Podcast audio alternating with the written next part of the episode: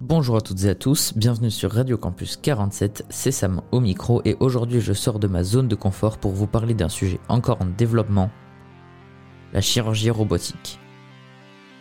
Bon pour faire simple, la chirurgie robotique c'est des robots assistés par des professionnels humains. Les opérations vont du coup être beaucoup plus précises et les opérations elles se font à partir d'une console.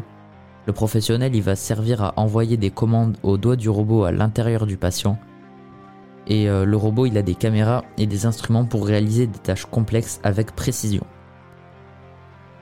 La technique va être utilisée pour une variété d'interventions comme la chirurgie cardiaque ou même la chirurgie de la prostate par exemple. Même si c'est plus cher que les méthodes chirurgicales traditionnelles, les robots ont des avantages comme une réduction de cicatrices. Quand je dis qu'une opération de chirurgie robotique c'est cher, ça peut varier entre 10 000 et 20 000 dollars. Mais la question que tu dois sûrement te poser, c'est est-ce que moi aussi je peux faire de la chirurgie robotique? La réponse est oui, mais en général c'est ouvert aux patients qui ont besoin d'une intervention chirurgicale, et pour eux la technique devient nécessaire. Par contre, les opérations vont dépendre de l'état de santé du patient. Les critères requis pour une chirurgie robotique varient selon les hôpitaux et c'est important de discuter avec son médecin du traitement et de l'emploi de la chirurgie robotique pour ton cas spécifique.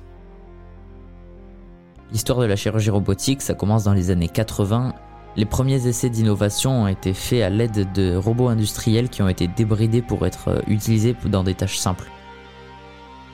Dans les années 90, on a l'apparition d'un véritable robot chirurgical, le Puma 560. Il a été utilisé pour une opération sur un patient. Au fil du temps, d'autres robots ont été développés comme le système Da Vinci qui a été un des systèmes robotiques les plus utilisés en chirurgie et depuis les années 2000, il a été pas mal utilisé pour effectuer différentes opérations chirurgicales, y compris la chirurgie colorectale. Actuellement, la chirurgie robotique est genre omniprésente euh, dans le haut niveau de la médecine et les systèmes évoluent toujours pour offrir euh, des améliorations pour le patient. J'espère t'avoir appris des trucs sur ce sujet qui se fait vraiment présent de nos jours. Merci à toi d'avoir écouté cette chronique, c'était Sam, on se retrouve bientôt sur Radio Campus 47.